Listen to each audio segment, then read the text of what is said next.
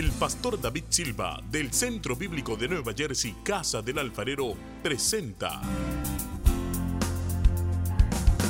desde la sede principal en Morristown, Nueva Jersey, su programa Vida Abundante, un mensaje de restauración, transformación y edificación. Y ahora con nosotros nuestro pastor David Silva. Y al verlas multitudes, tuviste compasión, porque dispersas estaban. Bien, leemos entonces, y si está de pie, ya lo dejo sentar. Dice la palabra de Dios en el versículo 1, voy a leer versículos salteados porque vamos a hablar de todo el capítulo. El primer día de la semana, las mujeres que habían venido de Galilea vinieron al sepulcro. ¿Por qué digo las mujeres de Galilea? Porque el, capítulo anterior dice eso. Trayendo especias aromáticas que habían preparado y algunas otras mujeres con ellas. Ellas hallaron removida la piedra del sepulcro. Entrando no hallaron el cuerpo del Señor Jesús. Allí en este episodio eh, aparece un varón, un ángel. Dice que habían dos varones con vestiduras resplandecientes y ellos le preguntaron por qué buscan entre los muertos al que vive, el versículo 5. Y le dijeron, no está aquí, sino que ha resucitado. Y en el versículo 7 dice, es necesario que el Hijo sea entregado en manos de hombres pecadores y que sea crucificado y resucite al tercer día. Eso fue lo que Él les enseñó. Ellas salieron de allí, dice la palabra de Dios, y eran María Magdalena, versículo 10, y María Madre de Jacobo, y las demás con ellas, quienes dijeron estas cosas a los apóstoles. Ellas fueron y le contaron, fuimos a la tumba, eh, no estaba, habían dos, dos ángeles allí, y nos dijeron que por qué buscamos al que ya vive. Y en el versículo 11 dice, ojo al versículo 11, mas a ellos les parecía locura las palabras de ellas y no las creían.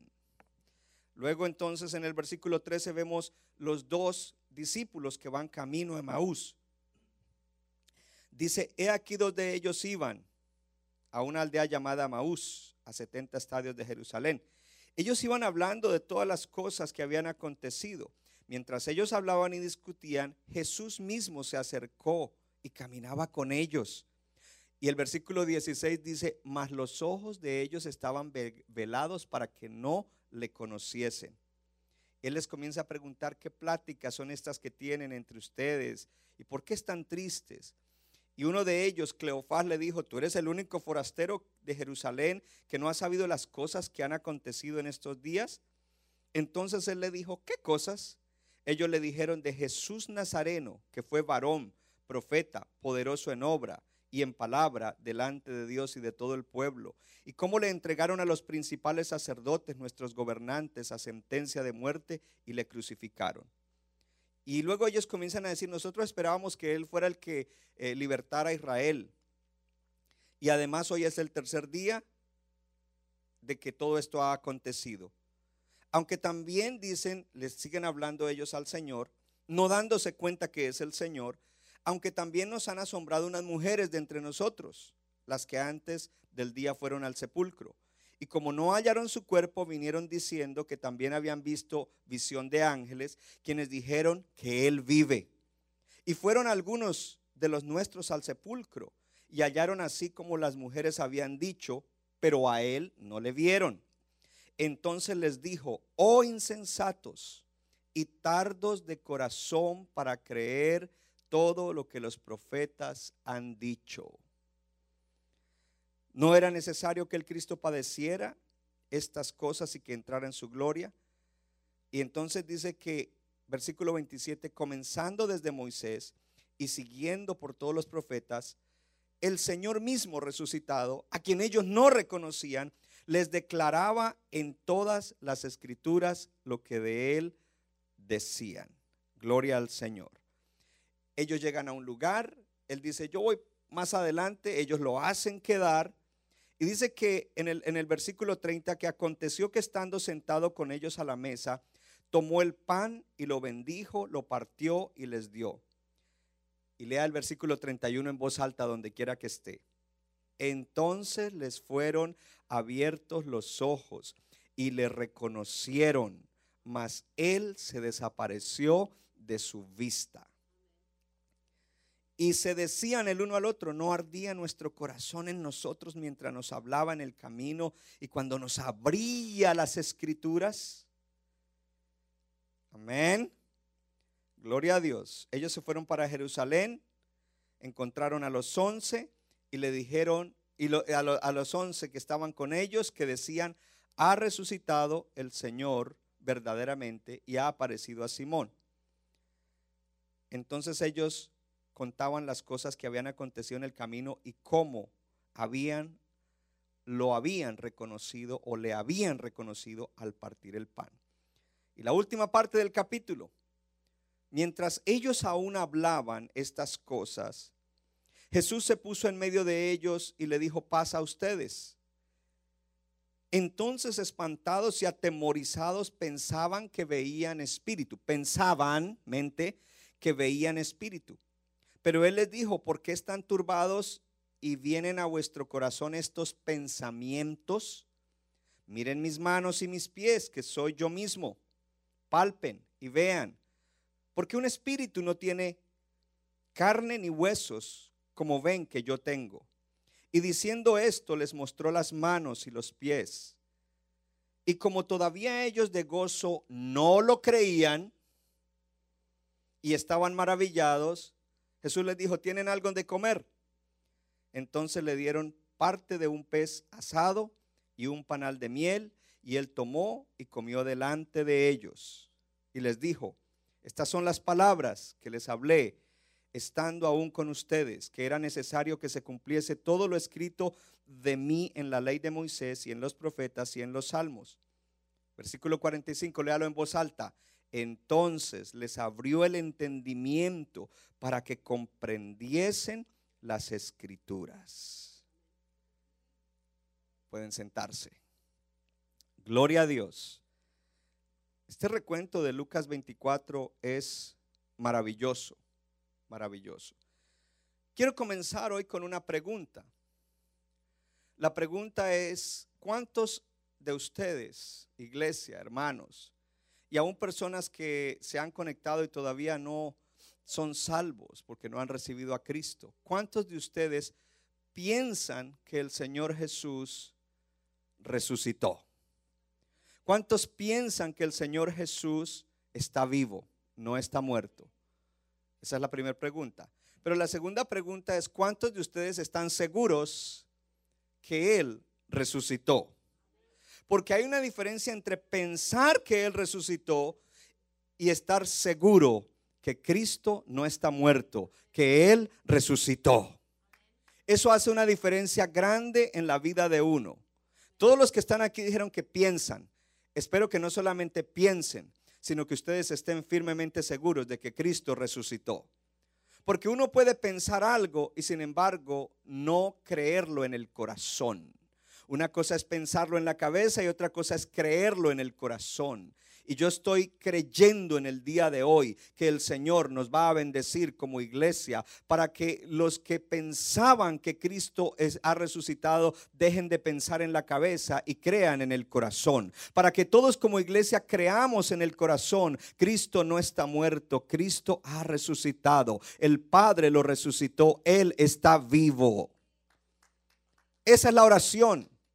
Y no es una oración extraña. ¿Por qué? Porque Pablo mismo ora y dice, Señor,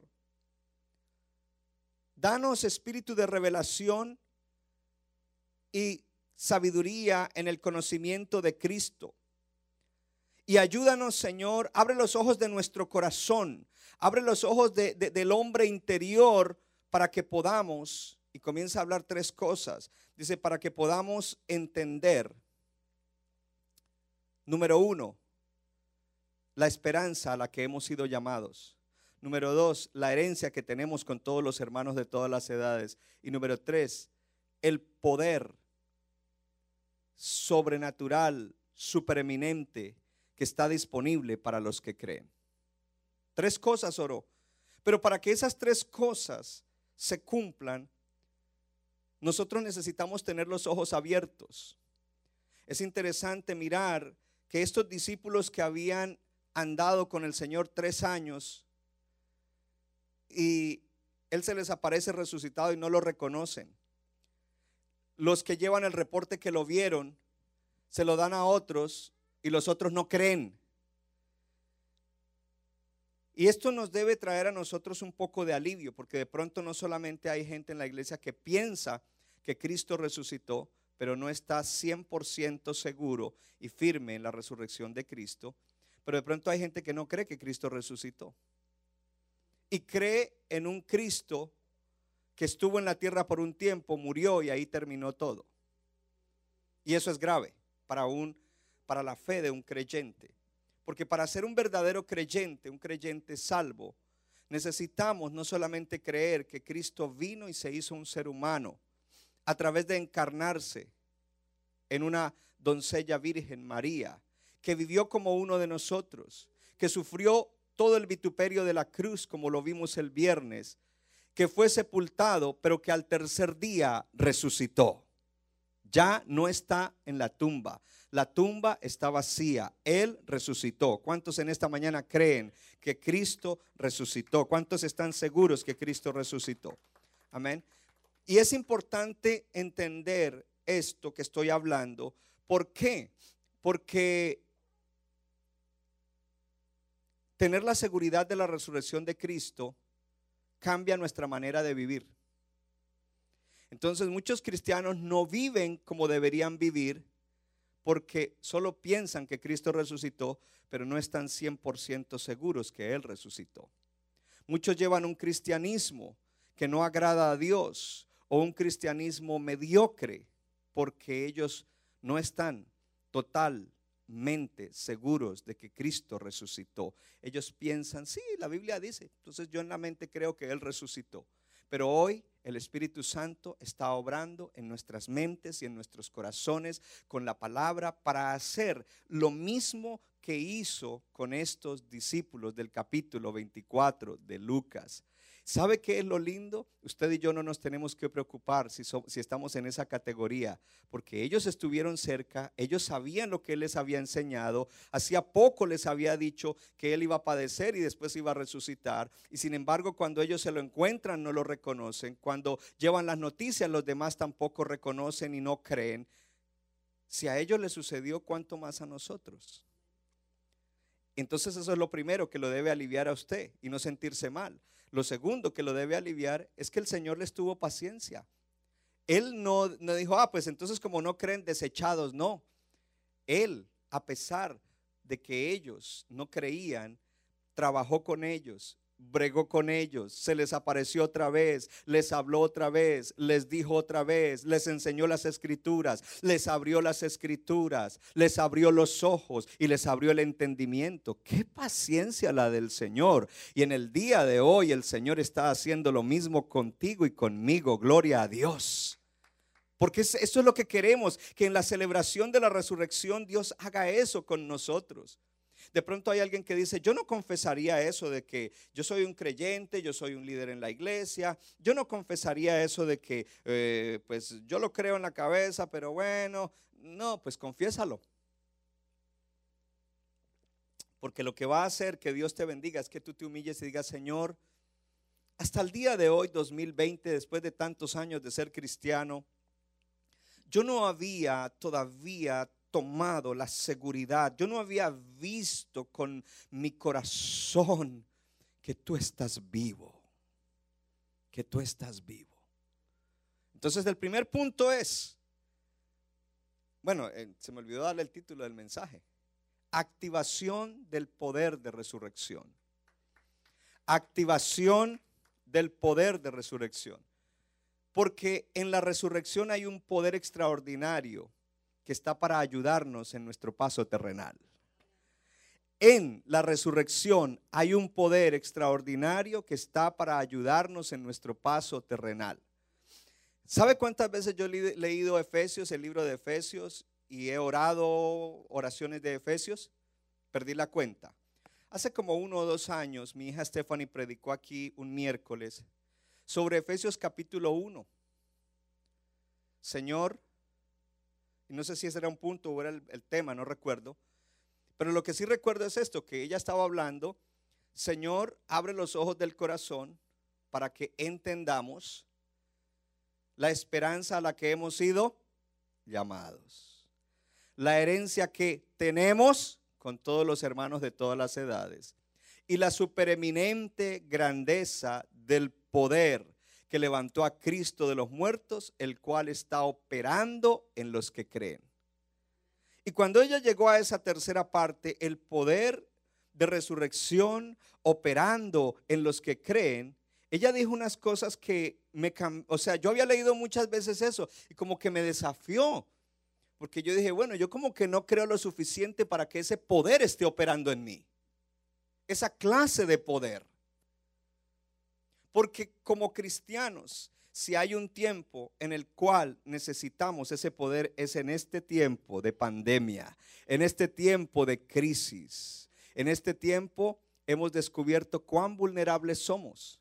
En este tiempo hemos descubierto cuán débiles somos. Aún los más fuertes han descubierto que no son tan fuertes como creían. En este tiempo nosotros necesitamos el poder de resurrección activado en nosotros. Pero ese poder solamente se va a activar cuando, número uno, nosotros creemos, que creemos, que creemos, que creemos y recreemos que Jesucristo resucitó de los muertos, que el Padre lo levantó. Aleluya, gloria a Dios. Y no fue una resurrección espiritual, fue una resurrección total, corpórea, porque muchos predican de que Cristo resucitó, es decir, su espíritu se fue a estar con el Padre y luego envió al Espíritu Santo, pero no, usted acabó de leer conmigo que Él se sentó con eh, Cleo y con el otro discípulo y partió el pan. Usted eh, eh, leyó que él se sentó con los discípulos a donde él entró y él les pidió comida y le dieron pescado asado. Gloria a Dios. Y podemos hablar de otros eh, episodios en los cuales Cristo resucitado está con su cuerpo su cuerpo resucitado, actuando y viviendo como cualquiera otro. En el, en el mar de Galilea, Pedro se fue a la pesca Pedro y siete más dijeron, ¿sabe qué? Nos vamos a la pesca. ¿Cómo, Pedro? Si ya el Señor se manifestó resucitado y tú te vas a volver a tu oficio anterior y no lo vas a seguir, ¿acaso tú no le dijiste a él que nunca lo abandonarías? Lo abandonaste ahora ya dos veces porque lo abandonaste cuando lo, lo negaste y ahora lo vuelves a abandonar. Ya no lo vas a seguir, lo seguías cuando estaba en la tierra y ahora que lo tienes que seguir cuando Él ha cumplido la obra, ya no lo vas a seguir. Y es cuando el Señor se les aparece y dice que en la orilla del mar de Galilea él estaba asando el pescado. Y comió pescado allí con ellos. Y le dijo a Pedro, Pedro, ¿me amas? Señor, yo te amo. Pedro, ¿me amas? Sí, tú sabes todas las cosas. Pedro, ¿me ama? Señor, tú sabes todas las cosas. Entonces, apacienta mis ovejas, ven y sígueme. Entonces, otra pregunta que nos debemos hacer es, ¿estamos siguiendo al Señor como debe ser? Porque cuando uno no cree de corazón en la resurrección de Cristo, uno no sigue al Señor como lo debe seguir.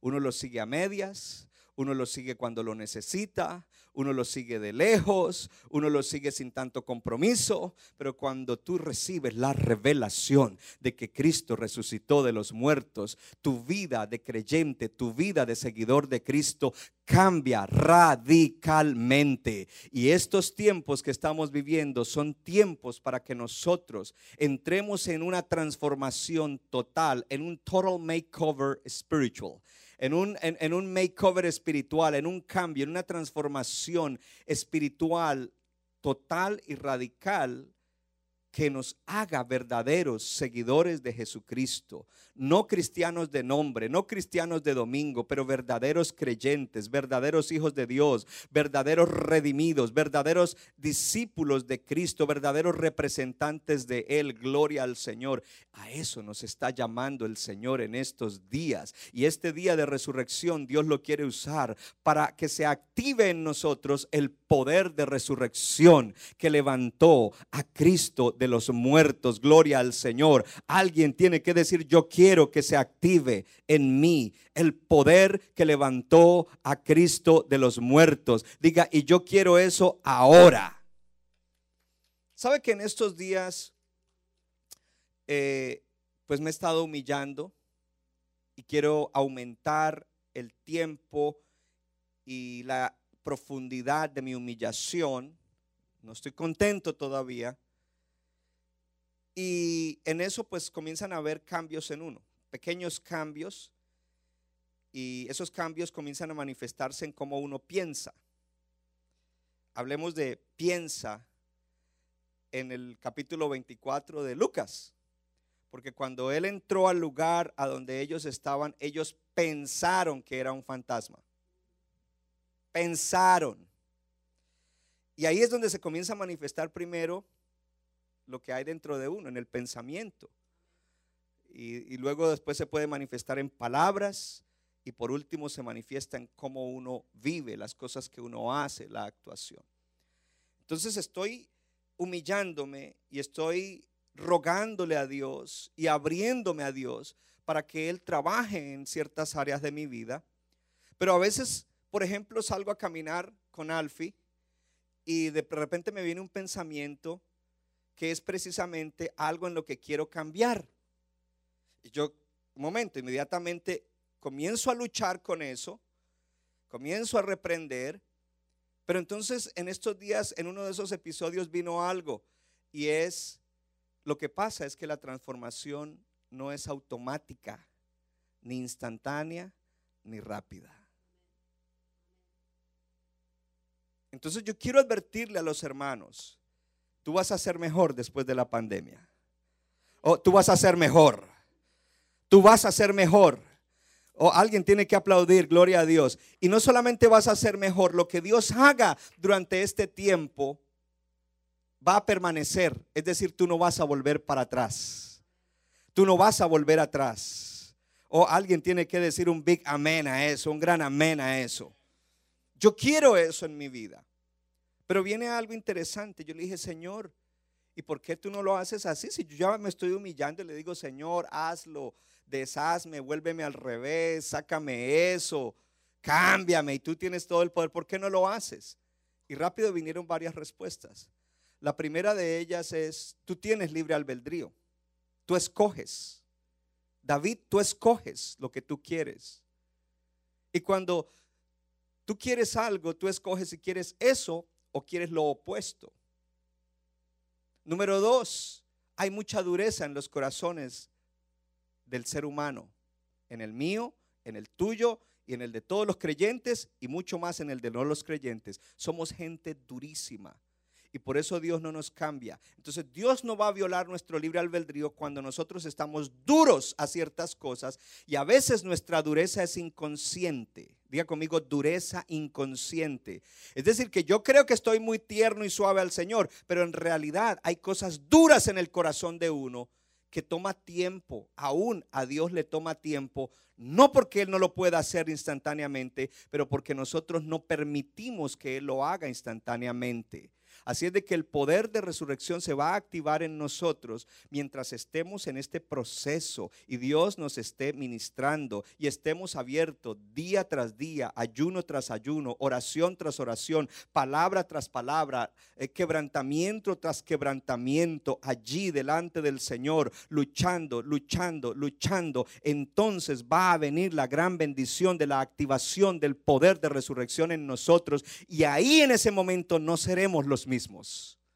En ese momento estaremos en, un nivel extraordinario. En ese, en ese nivel seremos gente humillada, gente humilde, gente que no quiere el crédito por nada, que no quiere que lo elogien, que no, y aunque lo elogien, pues está bien, le hace caso omiso a eso. Gente que no está buscando que, gusten de él, que lo admiren, que, lo, que, que, le, le alaben. Que, no, no está buscando eso. Está buscando simplemente la gloria de Dios, la gloria de Cristo. Está buscando el beneficio de los demás. Seremos mucho más selfless, mucho menos egoístas. Gloria a Dios. Así que, hermano, esto es, esto es una jornada lindísima en la cual Dios nos va a llevar a niveles espirituales a través de que nosotros bajemos a niveles de humillación para Él despertar o activar en nosotros este poder de resurrección.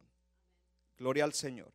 Entonces, el primer punto es, necesito creer 100% sin ninguna duda, sin darle lugar a ninguna duda, que Cristo resucitó de los muertos. Centro Bíblico de New Jersey, Casa del Alfarero, presentó su programa Vida Abundante. Si usted desea obtener más información y lo último que acontece en nuestro ministerio, visítenos en el internet www.centrobibliconj.org. Y ahora también puede estar más cerca del pastor David Silva a través de su Facebook donde encontrará palabra de Dios por la mañana, tarde y noche.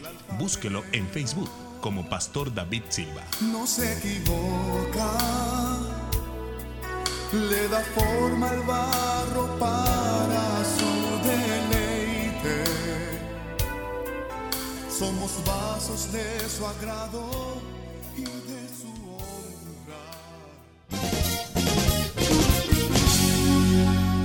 Nuestra iglesia está localizada en la 63 de la Abbott Avenue en Morristown, Nueva Jersey. Miércoles 7 y 30 de la noche, domingo 8 y 30 y 11 de la mañana. Para más información, llámenos al 973-292-0170. 973-292-0170.